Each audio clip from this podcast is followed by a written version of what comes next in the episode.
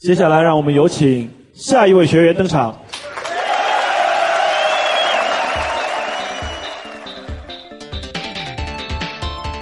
各位小伙伴，大家好，欢迎收听今晚脱口秀，我是大帅逼梯彦祖。有些上了年纪的中老年人不怎么会用智能手机，只能让子女手把手来教。很多年轻人呢，会觉得不耐烦。曾经呢，有人说了这样的一句话：“不要嫌弃你的爸妈不会用手机，想当年他们也是手把手的教你怎么用筷子。”然而也有人说呢，这两件事完全不一样，小孩学不会，爹妈还可以骂。其实呢，也没什么不同，你教不会爹妈怎么用手机，他们照样可以骂你。你不要烦好不好？我才讲你两句你就说我烦。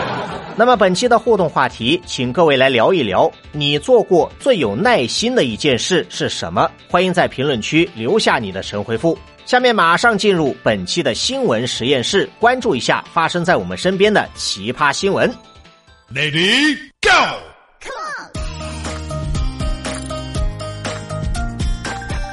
照目前这个形势啊，今年大概率又是在疫情中度过的一年。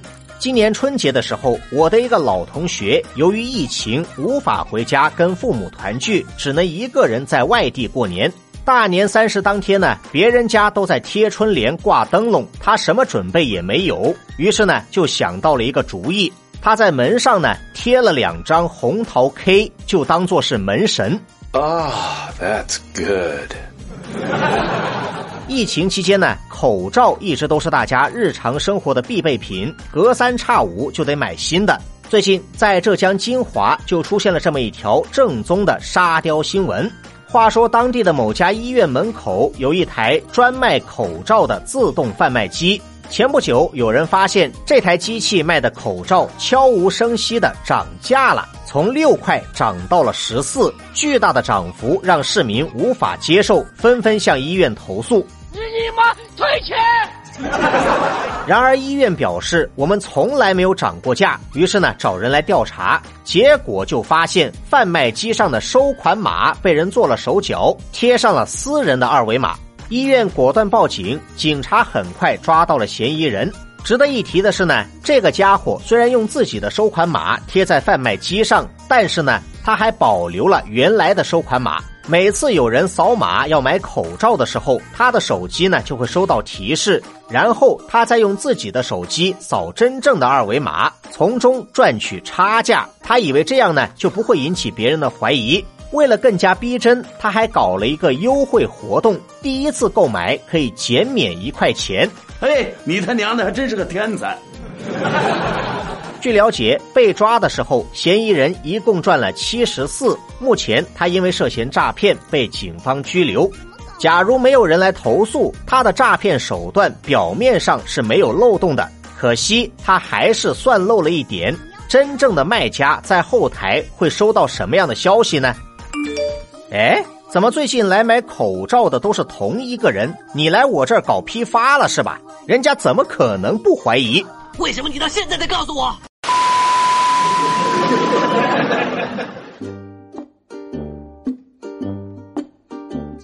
曾经呢，我在网上看到有人提问：啃老和吃软饭哪种行为更加可耻？说真的，谁更可耻，我也不好说。但是呢，我明确的知道这两种方式怎么操作可以赚的更多，那就是找一个年龄大的富婆。住口！无耻老贼！说到啃老，最近呢，在湖北十堰出现了这么一条神奇的新闻。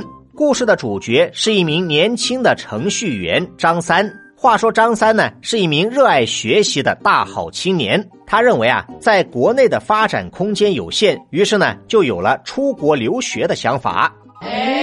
但是呢，有一个问题，张三是一个有骨气的人，他舍不得花父母的血汗钱。同时呢，他也是一个有想法的人，整天想的就是啊，有没有什么办法可以不用上班就能轻松赚钱？这一点呢，和你一样。关我什么鸟事啊！为了赚到出国留学的费用，他利用自己掌握的电脑知识，偷偷潜入几家酒店，趁没人注意，拆掉了 VIP 房中的电脑，偷走了里面的显卡和内存条，转手卖给二道贩子，涉案金额高达四万多，最终被警察人赃俱获，刑事拘留。有一说一啊，这个操作呢，我有点看不懂。身为一名程序员，就这么点出息？要不然呢，干脆就去当黑客。你哪怕用偷来的显卡去挖矿，都比这个强。要我说呢，就你这样的水平，没必要出国，还不如找一家网吧打工，老老实实当个网管。你懂个屁呀！我做生意还要你教？生活虐我千百遍，我待生活如初恋。给生活发几条尬死人不偿命的朋友圈。下面马上进入到今天的生活大爆炸环节，瞬间爆炸。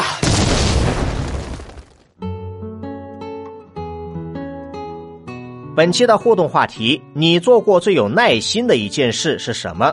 抛开一般的答案，从哲学的角度来说呢，我认为最标准的回答是寻找人生的意义。小到每一天，大到这一生，乃至于整个人类社会的历史，都是为了找出这个问题的解答。没有别的事情比他更加持之以恒，这就是所谓的信仰。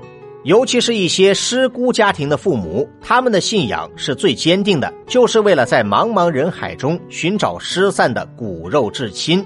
那么，本期的生活大爆炸要为大家讲述的是一个关于寻亲的故事。故事的主角是一位平凡而伟大的母亲。年轻的时候呢，这位阿姨拖家带口来到广州打工，养家糊口就是她人生的全部意义。一九九一年是她人生的分水岭，当时她年仅四岁的儿子在外面被人贩子拐走。这件事发生以后呢，丈夫和她离婚，她独自留在广州，一边打工一边找寻儿子的下落，开始了遥遥无期的寻亲之路。正因为他的坚持，加上社会各界的帮助，直到今年三月初，警方通过 DNA 技术，终于为他找回了失散的儿子。然而，此时这对分离多年的母子早已天人永隔。在寻亲的过程中，阿姨患上了癌症，于二零一七年带着遗憾离开了人世。这条长达二十六年的寻亲之路走到了尽头。但是阿姨怎么也没想到，自己失散的亲生骨肉，原来早已经在她身边出现过。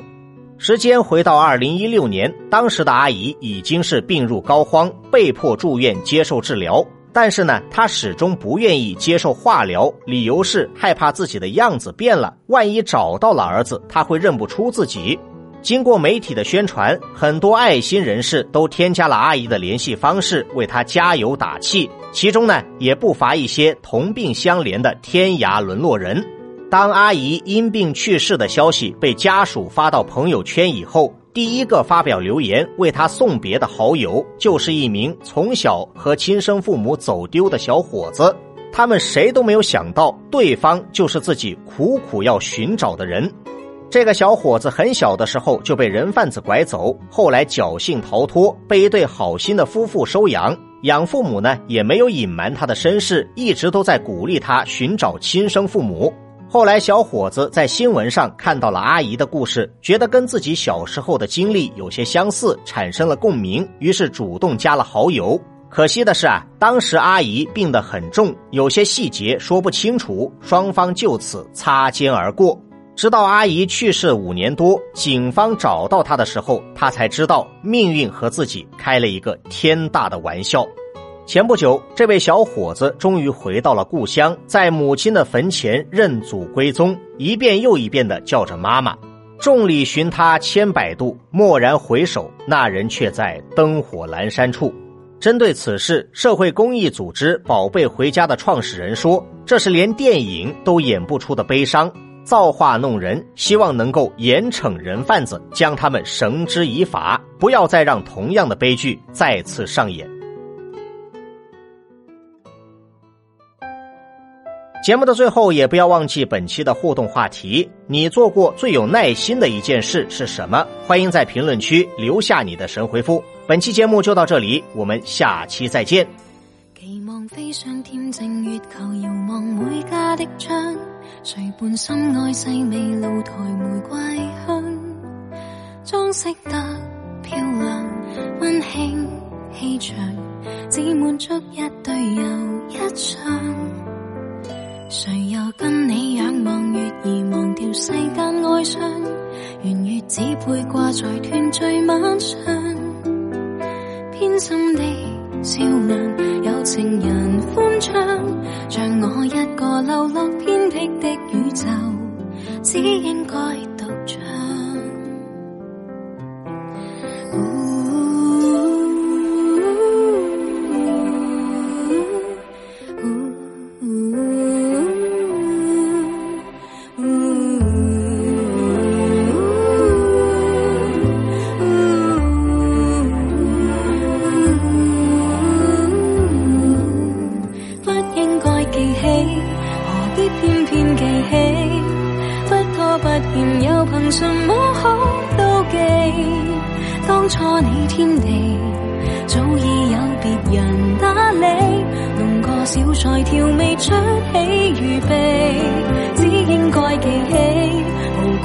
总会飞，江口飞尽，藏促回忆的。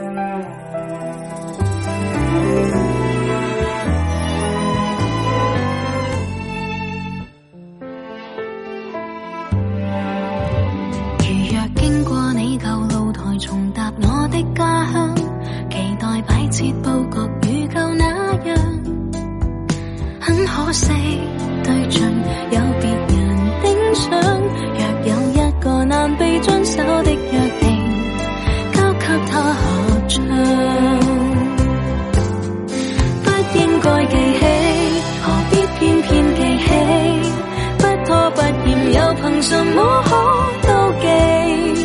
当初你天地早已有别人打理，弄个小菜调味出。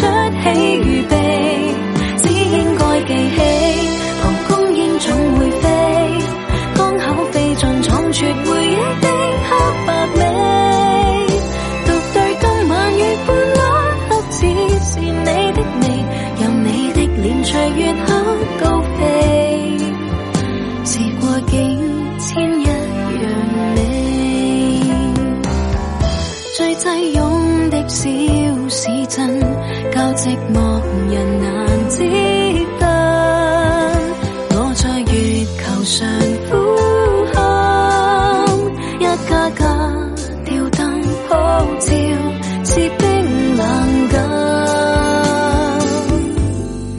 不應該記起曾經的悲與喜，都只不過是殘酷的小趣味。